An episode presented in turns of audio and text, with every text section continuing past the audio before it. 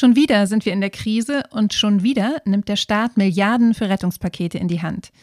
Aber woher soll das Geld eigentlich kommen? Kleiner Spoiler, vermutlich nicht von den Reichsten im Land. Warum das so ist und wie wir das ändern können, darum geht es in dieser Folge.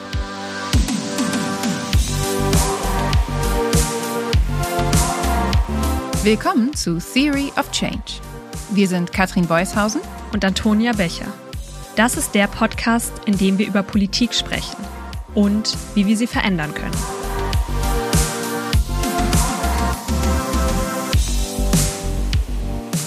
Hallo und willkommen zu einer neuen Folge von Theory of Change, dem Podcast für progressive Politik.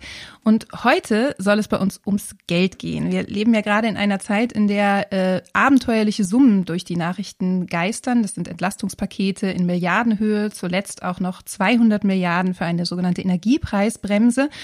Und wir wollen uns in dieser Folge ein bisschen damit auseinandersetzen, was das eigentlich für unseren Haushalt und auch vielleicht für zukünftige Investitionen der Bundesregierung heißt. Damit wir hier kompetent diskutieren können, habe ich mir einen Gast eingeladen, einen Experten von der Organisation Finanzwende, und zwar den Vorstand Gerhard Schick. Hallo, schön, dass du da bist. Ja, hallo. Ja, und um dich ganz kurz äh, vorzustellen, du warst ja selber lange in der Politik, warst für die Grünen im Bundestag mit einem finanzpolitischen Schwerpunkt, warst auch stellvertretender Vorsitzender des Finanzausschusses und hast dich aber 2018 entschieden, dein Bundestagsmandat niederzulegen. Warum? Das war zehn Jahre nach der Lehman-Pleite, also nach dem Höhepunkt der Finanzkrise. Und wir haben da gemeinsam es geschafft, eine Lücke in der deutschen Zivilgesellschaft zu füllen, nämlich die Lücke, es gab vorher keine Nichtregierungsorganisation, keine zivilgesellschaftliche Organisation, die sich mit den Finanzmärkten beschäftigt hat. Und äh, bei dieser Gelegenheit war klar, wenn wir das aufbauen wollen, dann äh, sollte ich da eine entscheidende Rolle spielen und dafür habe ich dann das Mandat äh, niedergelegt. Wow. Und was ist, wenn du jetzt noch mal kurz einordnest, ähm, wo welche Rolle die Finanzwende in der Zivilgesellschaft hat? Wie seht ihr euch dort als Akteur? Was ist eigentlich eure Aufgabe und euer Ziel?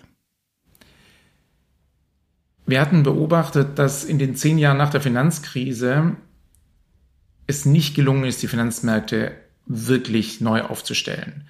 Eigentlich war ja 2008 allen klar, dieses System ist voll gegen die Wand gefahren, staatliche Rettungsaktionen in Milliardenhöhe mhm. und die Versprechungen waren groß, dass man jetzt aber mal wirklich den Finanzmarkt aufräumt, ähm, sozusagen als Gegenleistung auch an die Bürger, die mit Milliarden die Banken retten mussten. Mhm. Und so nach und nach wurde aus diesen großen Reformankündigungen so ziemlich wenig bis gar nichts. Also immer dann, wenn es an die Geschäftsmodelle der Banken und Fonds wirklich ranging, hat es die Lobby geschafft, die Reformen auszubremsen. Und unsere Analyse ist, es hat vor allem an einem Gegengewicht zur Finanzlobby gefehlt. Also eine Organisation und dann auch Menschen, die diese unterstützen, die sowohl Expertise als auch politische Kraft äh, vereint.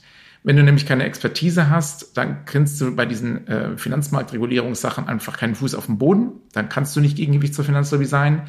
Und wenn aber auch nicht genug Men- und Women-Power da sind, dann kriegt man angesichts der finanziellen Kraft der Finanzlobby auch nichts erreicht. Mhm. So, und das versuchen wir jetzt aufzubauen. Da sind wir gut vorangekommen, aber ist auch noch viel zu machen, denn die Bankenlobby hat halt auch ganz gut Ressourcen. Und das ist ja auch nicht die einzige Lobby, mit der ihr euch anlegt, wenn ich das richtig sehe. Wir kommen jetzt ja mm, von der Finanzkrise, die du gerade erwähnt hast, so ein bisschen in eine neue, die nächste in einer Reihe von Krisen, beziehungsweise wir stecken mittendrin. Und auch hier, ich habe es eingangs gesagt, ist der Staat ja mit unglaublichen Summen eingestiegen in die Krisenbewältigung. Ähm, worüber ich heute gerne mit dir reden möchte, ist die Frage, wer das denn eigentlich bezahlt und wie das funktioniert in so einer Krise. Und ich dachte, wir gucken gleich mal so ein bisschen darauf, was jetzt eigentlich die Ausgaben sind, die anstehen, sprich, wofür der Staat jetzt eigentlich in dieser Krise Geld in die Hand nehmen muss, aber dann auch, wie groß eigentlich der Spielraum für den Staat ist und wie, und das hast du ja gerade auch schon anklingen lassen, es sind oft die Bürgerinnen und Bürger, die diese Milliardensummen stemmen, wie eigentlich eine solidarische Finanzierung von solcher Krisenpolitik aussehen könnte. Darum soll es heute in dieser Folge gehen und ich freue mich, wenn ihr dieser Diskussion lauscht.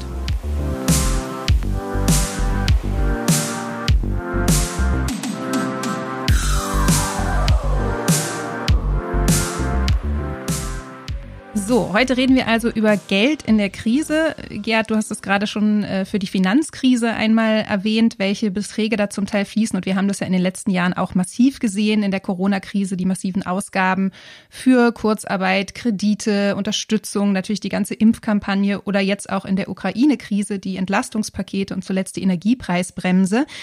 Und jetzt glaube ich, ist es ganz hilfreich, wenn wir am Anfang vielleicht einmal so ein bisschen einordnen können, woher eigentlich das Geld für diese besonderen Ausgaben in der Krise kommt, denn die laufen ja in der Regel on top des regulären Haushalts.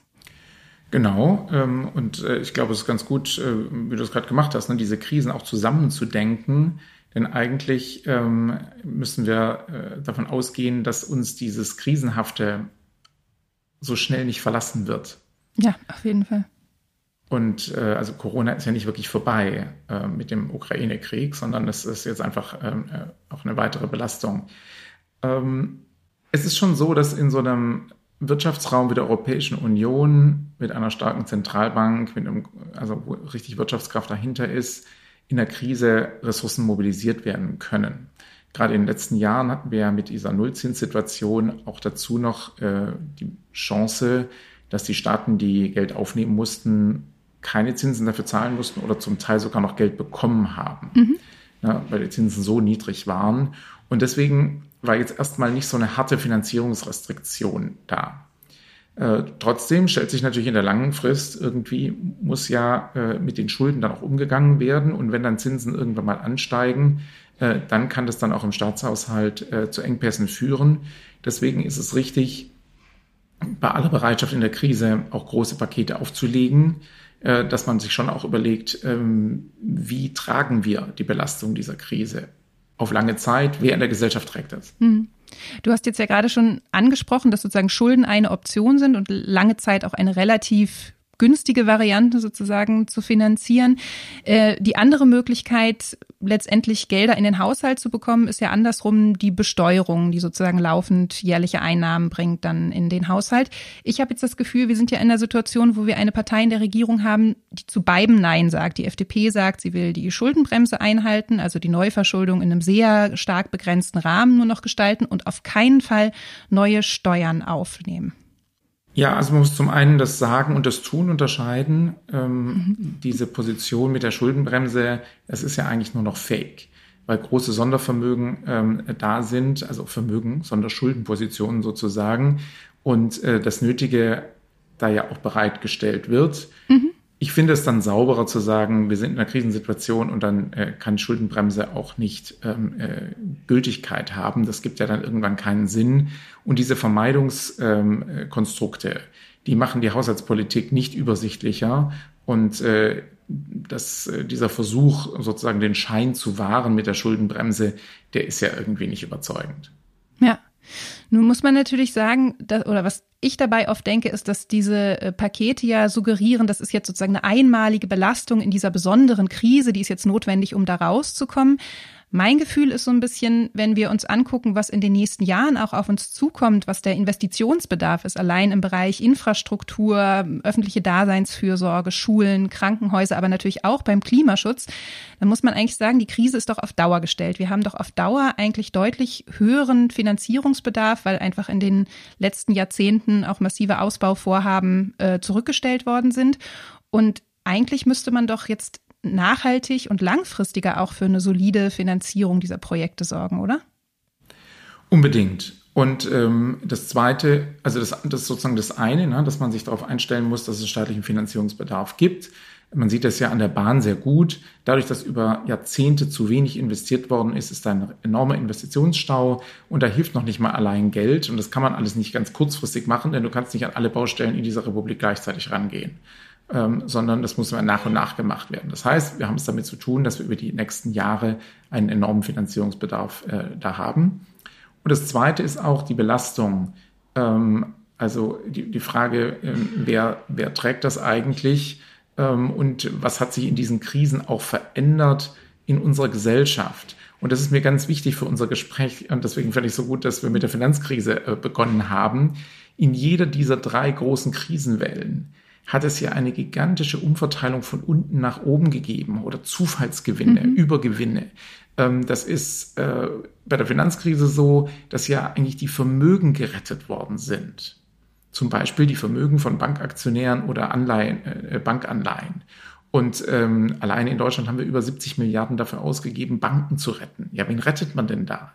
Die, die vorher Bankaktien und Bankeinleihen haben. Und wer hat sowas viel? Das sind natürlich die vermögenden Menschen. Das heißt, wir alle haben große Finanzvermögen gerettet. Mhm.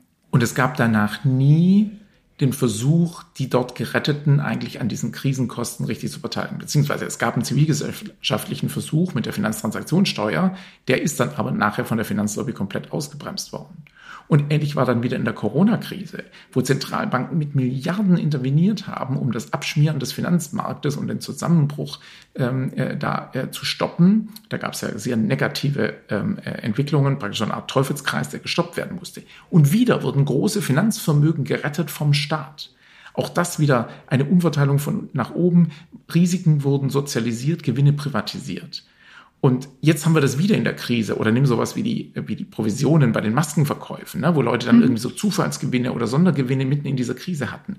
Und das ist mir ganz wichtig, wo, was ist eigentlich mit unserer Gesellschaft passiert, Krise über Krise?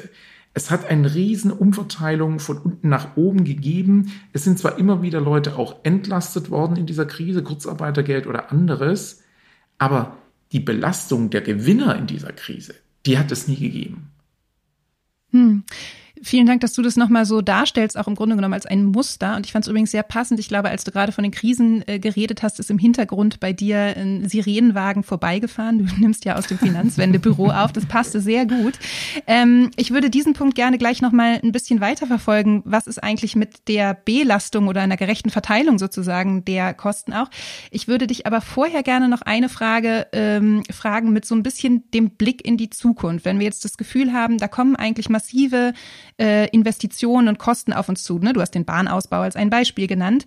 Ähm, was ist denn jetzt eigentlich für die nächsten Jahre zu erwarten, wenn ich mir das Steueraufkommen angucke, wenn wir uns gleichzeitig im Moment ja in der Situation befinden, Inflation, drohende Insolvenzen, äh, dass sozusagen auch das Steueraufkommen möglicherweise ja zurückgehen wird in den nächsten Jahren, was wir überhaupt zur Verfügung haben?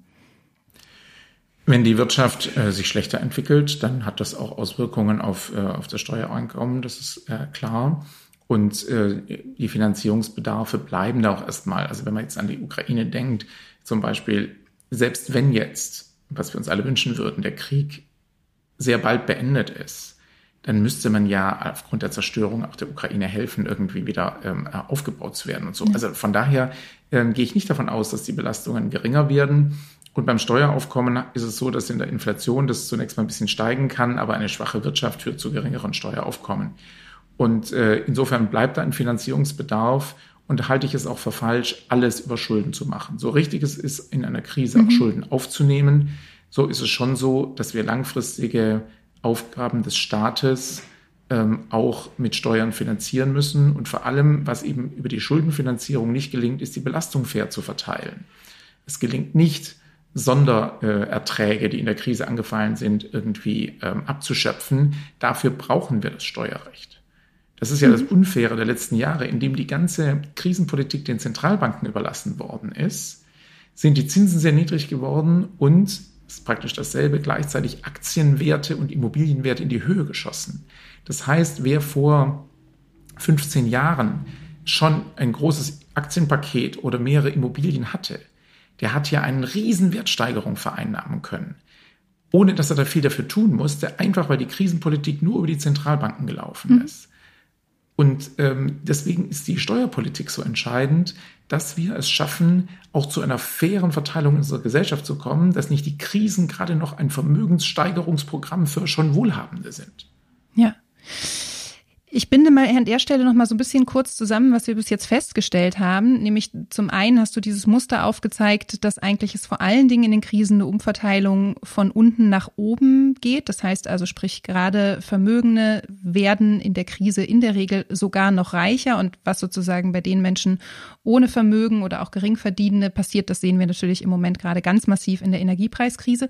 Und auf der anderen Seite haben wir auch festgestellt, dem Staat fehlen im Grunde genommen auch die Mittel, um diese multiplen Krisen, mit denen wir uns jetzt und auch in den nächsten Jahren noch befassen müssen, angemessen zu bewältigen. Also eigentlich haben wir oder hat der Staat zu wenig Geld, um all das zu finanzieren, was sein muss. Und gleichzeitig gibt es eine massive Ungerechtigkeit in der Verteilung der Kosten. Und du hast jetzt gerade mehrfach schon darauf hingewiesen, dass der Schlüssel hier im Steuerrecht oder in der Steuerpolitik liegt.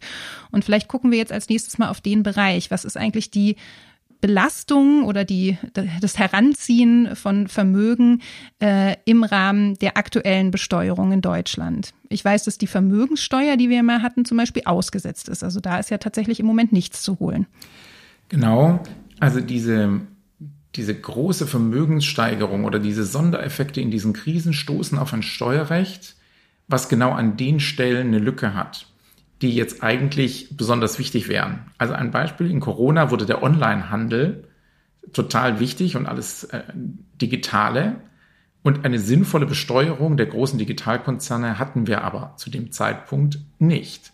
Sonst hätte es da automatisch eine Mehrbelastung äh, an Steuern gegeben und das hätte ja genutzt werden können, um einen Teil der Krisenkosten zu finanzieren. Aber genau da äh, gibt es eine Lücke, weil das äh, globale Konzerne sind, die bisher es schaffen, die Nationalstaaten gegeneinander auszuspielen. Und wir haben gesehen, dass es gigantische Fluktuationen und, und, und äh, Volatilität, sagen wir im Fachjargon, an den Finanzmärkten gegeben hat. Und wenn wir eine Finanztransaktionssteuer hätten, das würde automatisch zu einem Höheraufkommen führen und würde, würde ein Stück von diesen Krisengewinnen abschöpfen. Aber wir haben diese Finanztransaktionssteuer mhm. nicht. Und diese Zufallsgewinne bei Vermögen, in dem Sinn, dass einfach aufgrund der Zentralbankpolitik und der Niedrigzinssituation Immobilien- und Aktienwerte gigantisch gestiegen sind, ohne dass man dafür irgendetwas tun müsste. Wenn wir eine sinnvolle Vermögensbesteuerung hätten, dann würde das automatisch dazu führen, dass ein Stück von diesen Zufalls, äh, von diesen Gewinnen in der Krise abgeschöpft würden. Aber wir haben praktisch keine nennenswerte Vermögensbesteuerung mehr in Deutschland. Auch im internationalen Vergleich sind wir da ziemlich weit unten äh, unter den OECD-Ländern, also unter den äh, wirtschaftlich, äh, wirtschaftlichen Industriestaaten äh, des Westens.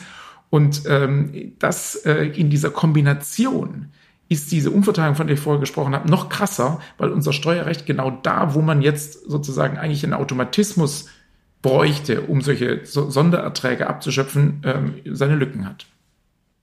Jetzt seid ihr ja seit spätestens 2018 da auch dran an dem Thema als zivilgesellschaftlicher Akteur. Wir haben jetzt ja einen Bundeskanzler, der noch im Wahlkampf auch eine Vermögenssteuer vorgeschlagen hat und sich dafür stark gemacht hat. Ähm, was ist so dein Gefühl? Wie gibt es jetzt eigentlich in der aktuellen politischen Situation eigentlich Spielraum dafür, an diese großen Steuerfragen ranzukommen? Ich würde gerne noch mal auch da ein bisschen im Blick noch mal zurückwerfen, was da passiert ist in den letzten Jahrzehnten. Es ist nämlich unser Steuerrecht, was da mal gar nicht so schlecht war, systematisch beim Thema großes Geld ausgehöhlt worden. Mhm. Also wir hatten mal eine Vermögensteuer, seit 1997 wird sie nicht mehr erhoben. Wir hatten mal eine Börsenumsatzsteuer, auch die ist abgeschafft worden und eine modernisierte Besteuerung von Finanztransaktionen ist nicht eingeführt worden. Die Erbschaftssteuer war mal eigentlich ganz vernünftig aufgestellt, aber 1992 ist unter Helmut Kohl sind da Lücken geschaffen worden in der Bewertung und seitdem haben wir ein verfassungswidriges Erbschaftssteuerrecht kontinuierlich, was genau seine Ausnahmen, seine Begünstigung und das macht es verfassungswidrig bei den ganz großen Vermögen hat. Und so gibt es noch eine Reihe von anderen Lücken in der Besteuerung in unserem System, die ganz genau dort eingeführt worden sind, wo es um die großen Vermögen in diesem Lande geht. Und diese Entwicklung der letzten 30 Jahre ähm, müssen wir dringend korrigieren. Na, das ist das, was wir äh, fordern in unserer Petition, Steuerprivilegien kippen. Es ist nicht so, dass wir jetzt irgendwie völlig Neues, Utopisches fordern würden, sondern wir fordern eigentlich nur diese systematische Durchlöcherung unseres Steuerrechts, gerade bei dem ganz großen Geld dass wir die endlich korrigieren, denn es ist eine Fehlentwicklung, die unserem Land nicht gut tut. Das unterschreibe ich sofort. Trotzdem würde ich gerne noch mal die Frage stellen, wie sind deine, wie ist deine Einschätzung auf den Erfolg solcher Bemühungen jetzt auch gerade unter einer Regierung, die nach 16 Jahren Union noch mal anderes Personal in, an die Spitze gebracht hat? Genau, ich dachte, ich hätte da schon implizit die Antwort gegeben, aber ähm, äh, da fehlen noch zwei Sätze. Genau. Also diese 30 Jahre ähm, Durchlöcherung unseres Steuerrechts beim äh, großen Geld fanden statt in einer schwarz-gelben Koalition unter Helmut Kohl, unter einer rot-grünen Koalition unter Schröder-Fischer. Sie fanden statt in der großen Koalition. Und jetzt haben wir die Hoffnung, dass wir das mit einer FDP-Regierungsbeteiligung korrigieren. Was ich sagen will ist, Die Lobby des großen Geldes war in den letzten Jahrzehnten nicht nur stärker als das Bundesverfassungsgericht und konnte sich dagegen durchsetzen, sie hat auch ihre Wirkung erzeugt, unabhängig davon, welche Mehrheit wir gerade im Bundestag hatten. Und da hat, versteht man vielleicht auch ein Stück, warum ich einen Strategiewechsel auch persönlich vorgenommen habe. Ich glaube nicht daran, dass die entscheidende Veränderung beim Umgang mit Geld in unserem Land allein durch Wahlen äh, entsteht, so wichtig ich Parlament finde und so begeistert ich als Parlamentarier gearbeitet habe, bis zur letzten Minute. Sondern es braucht dazu eine krasse, starke Unterstützung aus der Zivilgesellschaft, mhm. des, des Gegengewicht zu den Milliardären, die sozusagen im Promillbereich von ihren Vorteilen, die sie aus diesen Lücken ziehen, sozusagen den Lobbyismus finanzieren können, damit diese Ungerechtigkeit bleibt. Dieser Lobbykraft können wir nur etwas Relevantes entgegensetzen, wenn wirklich viele, viele Menschen da Druck erzeugen. Anders wird es nicht zu korrigieren sein. Deswegen war mir diese Perspektive auf die letzten 30 Jahre so wichtig.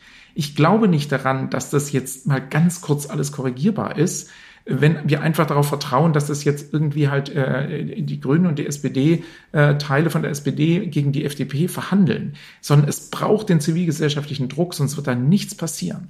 Ein flammendes Plädoyer für die Zivilgesellschaft, auch das unterschreibe ich gerne. Und ähm, damit kommen wir ja vielleicht so ein bisschen zu der Frage, wie kann sich eigentlich Zivilgesellschaft auch zu diesem, muss man, glaube ich, sozusagen zumindest für den breiten Diskurs leider sagen, unsexy Thema stärker formieren? Wir haben zumindest bei Campact auch das Gefühl, dass wir, gerade wenn wir anfangen, über Steuergerechtigkeit zu sprechen, oft deutlich schwieriger auch Menschen erreichen, dass viele Leute sozusagen auch oftmals das Gefühl haben, wenn es um höhere Besteuerungen geht oder gerade bei der Erbschaftssteuer passiert das oft, dass Leute das Gefühl haben, sie sind da vielleicht auch Menschen, die keine großen Vermögen haben, stark betroffen. Muss man natürlich sagen, äh, der Lobby, die sich da sozusagen für das entsprechende Framing in den letzten Jahren stark gemacht hat, kann man da fast nur gratulieren, dass sich das so durchgesetzt hat. Ja, klares 1 zu 0 für die Stiftung Familienunternehmen, die das geschafft hat, den Leuten einzuimpfen, wenn es um das große Vermögen geht, was wir endlich besteuern werden, meinen wir doch eigentlich irgendwie die, die Kleinen. Das ist doch Omas ne? so, also, haben die ja. super gemacht.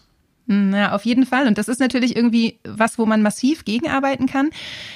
Zugleich muss man ja auch sagen, dass jetzt eigentlich in dieser Krise mh, hm, soziale Ungerechtigkeit nochmal auf eine ganz neue Art und Weise spürbar wird. Also das liegt einfach daran, dass wir jetzt die Debatten haben über extrem hohe Energierechnungen, über eine Inflation, die natürlich Menschen mit geringem Einkommen und ohne Vermögen viel, viel stärker trifft.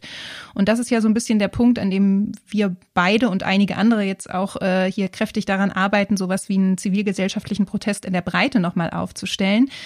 Hast du das Gefühl, dass sich in dieser Krise etwas anders darstellt, als es das jetzt in den letzten Krisen getan hat? Also, dass hier Zivilgesellschaft gerade im Bereich Steuergerechtigkeit auch nochmal ganz anders auftreten kann? Also, ja, ich glaube, wir haben eine Chance, wenn wir es gemeinsam gut machen. Es gab in der Finanzkrise schon mal den Impuls, man bräuchte eigentlich eine Vermögensabgabe. Die Grünen haben das dann auch ähm, gefordert und sind damit in den Wahlkampf gegangen, äh, super vermöbelt worden dafür. Ähm, und äh, es gab in der Corona-Krise auch einzelne Personen, die das von Anfang an gefordert haben zur Finanzierung der Krisenlasten. Das ist aber immer so bei einzelnen Aktivitäten geblieben. Und das war zu schwach gegen diese enorm starke Lobby auf der anderen Seite. Und deswegen ist für mich jetzt so entscheidend, dass wir es geschafft haben, ein großes Bündnis dahin zu bekommen von starken Organisationen. Verdi, Campact, BUND, ähm, wir als Finanzwende dabei, so und weitere Organisationen, die sich angeschlossen haben.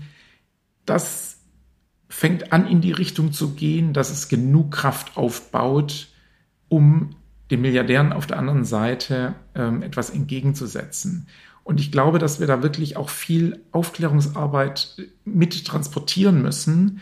Also vielen Menschen ist es nicht klar, dass die größten Schenkungen, ne, also da, wo sozusagen die Erbschaftssteuer, die äh, Erbschaftssteuer vermieden wird, dadurch, dass man vorher schon überträgt. Also wo die Milliardenvermögen der reichsten Familien in Deutschland übertragen werden von einer Generation zur nächsten. Da ist der Steuersatz unter ein Prozent. Und der Normalbürger zahlt bis zu 50 Prozent Erbschaftssteuer. Also die krasse Privilegierung. Ich glaube, die meisten Leute haben das gar nicht klar, was da passiert ist. auch wie sich in dieser Krise manche Leute be selbst bedient haben und äh, davon nichts abgeben mussten. Und ich glaube, wir müssen es schaffen, jetzt gemeinsam diesen Impuls zu nutzen, dass wir dieses Framing, was du gerade angesprochen hast, auch schaffen zu drehen und diese krassen Ungerechtigkeiten, die da eingebaut worden sind in unser Steuerrecht und die in diesen Krisen stattgefunden haben, auch wirklich ähm, wieder ins Bewusstsein zu rufen. Menschen haben sich vielleicht in den einzelnen Sachen aufgeregt, als sie es mitgekriegt haben, aber dann war wieder so viel anderes in dieser Krise und dann äh, hat man es gar nicht äh, vielleicht mitgekriegt. Und ähm, das ist, glaube ich, jetzt unsere Aufgabe. Und wenn wir das gemeinsam gut machen, äh, kommen wir vielleicht deutlich weiter. Ich glaube aber, nachdem das Hinspiel der äh, Lobby des großen Geldes 30 Jahre gedauert hat, um unser Steuerrecht völlig zu verhackstücken, werden wir es auch nicht in einem Anlauf hm. korrigiert bekommen, sondern es braucht auch einen langen Atem. Ähm, so, aber lasst uns anfangen. Total guter Punkt. Und ich teile extrem deine Einschätzung, dass es äh, natürlich ein harter, steiniger, langer Weg wird. Und ich glaube, ein wichtiger Dreh- und Angelpunkt ist diese, mh, mm, die Tatsache, dass, glaube ich, ist im Moment oft als etwas im Grunde genommen fast Anrüchiges betrachtet wird, über Steuern auch als oder Belastung als eine moralische Frage zu sprechen. Ich erinnere mich, dass gerade die Vermögenssteuer oft als so eine Neidsteuer diffamiert hat, äh, wurde von Menschen, die sozusagen anderen ihr mhm. Vermögen nicht gönnen, was sie irgendwie durch harte Leistung erarbeitet haben.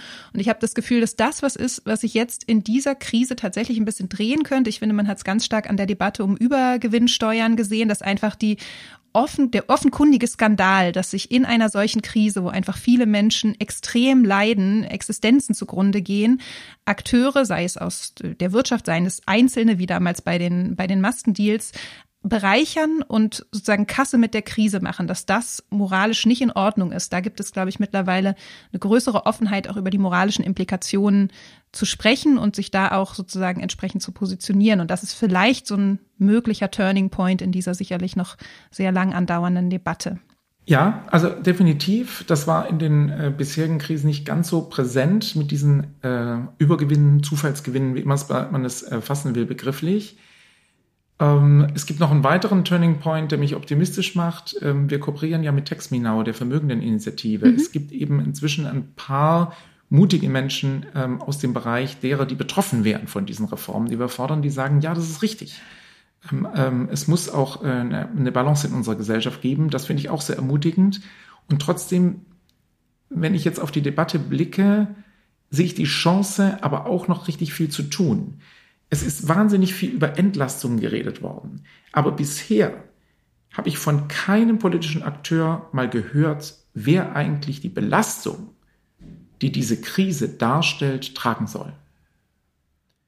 Und ich kann ja da sagen, irgendwie die Autofahrer und die, die Gasheizungen haben und was weiß ich, wer alles entlastet werden soll und die Menschen, die besonders arm sind und so, das ist alles ein richtiger Diskurs. Aber unsere Gesellschaft hat durch diesen Art Wirtschaftskrieg und durch die Hilfe für die Ukraine und durch Corona tatsächliche Belastungen. Und solange politische Akteure die Diskussion darüber vermeiden können, wer eigentlich diese Belastungen tragen soll, wird es in der, im Endeffekt irgendwie diffus ganz sicher nicht bei den richtigen landen. Und deswegen ist mir wichtig, dass wir es schaffen, in diesem Herbst gemeinsam eine Diskussion über die Belastung zu organisieren. Und die politischen Akteure zwingen, mal die Frage zu beantworten, wer soll die Last, die dieser Krieg von Putin auch für unsere Gesellschaft bedeutet, wer soll sie denn tragen? Sehr gute Frage. Und genau an diesem Punkt setzt ja auch das Bündnis an, was wir jetzt hier schon ein paar Mal haben aufklingen lassen. Ich würde im letzten Teil gerne noch äh, darauf eingehen, was jetzt eigentlich konkret in diesem Herbst geplant ist und welche Möglichkeiten ihr auch habt, euch in diese Debatte einzubringen.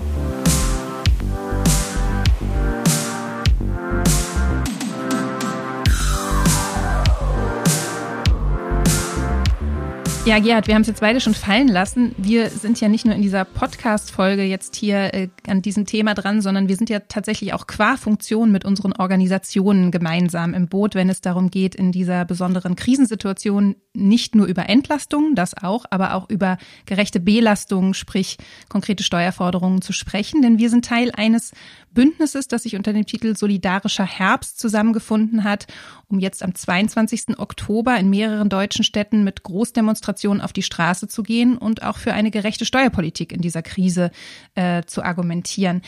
Wenn du noch mal sagen kannst, was war für euch da der Beweggrund, dazu zu kommen? Was erhofft ihr euch von den Demos?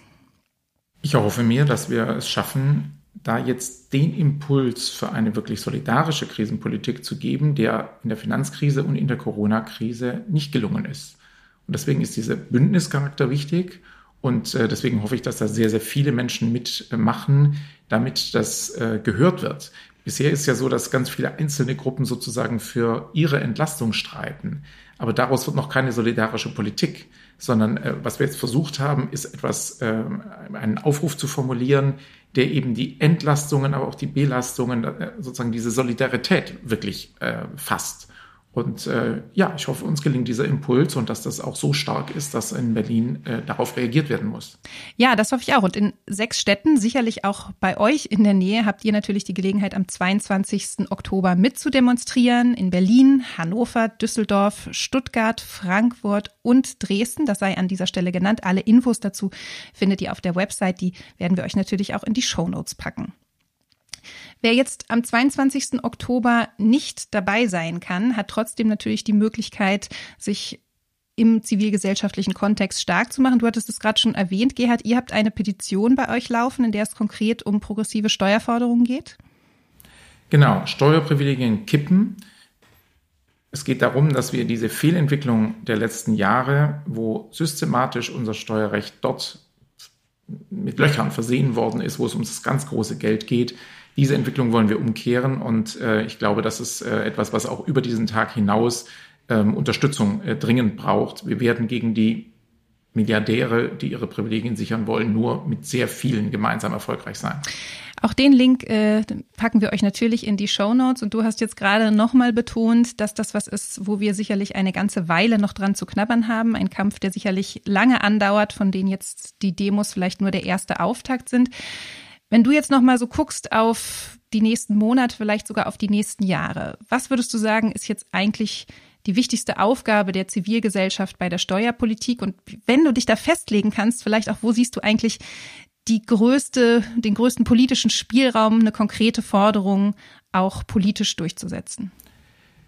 Ich denke, bei dem Thema Übergewinne, da geht es jetzt vor allem darum, dass das, was eigentlich argumentativ erfolgreich war, Jetzt, dass das auch wirklich umgesetzt wird, dafür muss man den Druck aufrechterhalten. Und im Bereich Vermögensbesteuerung können wir es, glaube ich, erreichen, dass ein Baustein wirklich aufgegriffen werden muss im politischen Raum.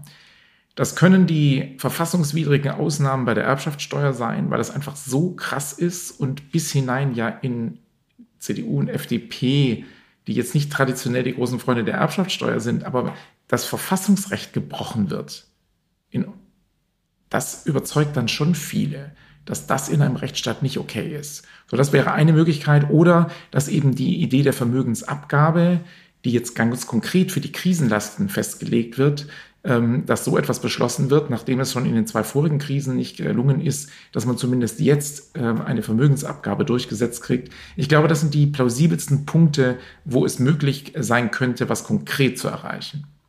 Und dann hoffe ich, dass wir es eben auch die jetzige Auseinandersetzung nutzen können, um argumentativ mal etwas zu korrigieren. Es ist ja in den letzten äh, 30 Jahren systematisch eine Angst erzeugt worden vor Arbeitsplatzverlusten, wenn Vermögen besteuert wird. Immer wieder diese Story, ja, Erbschaftssteuer, das heißt, dass die Betriebe kaputt gehen, die Arbeitsplätze weg mhm. sind.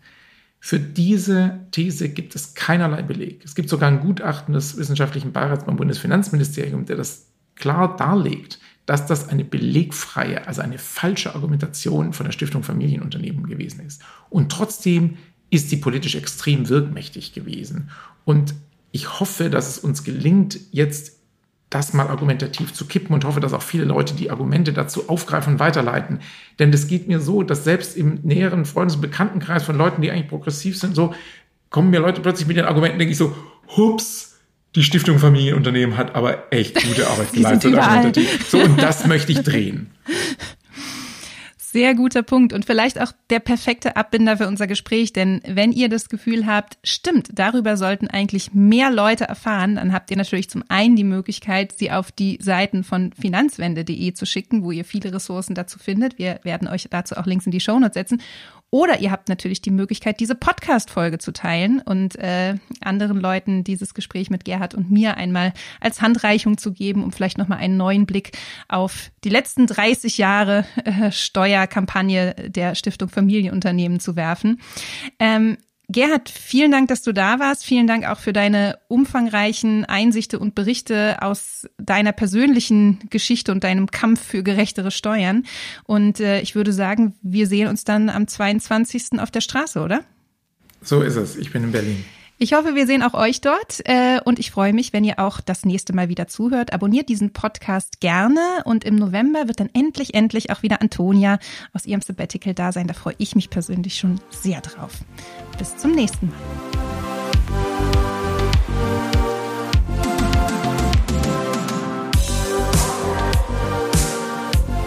Theory of Change ist der Podcast von Campact, der Bürgerinnenbewegung für progressive Politik. Redaktion Katrin Beushausen. Produktion Christian Erl.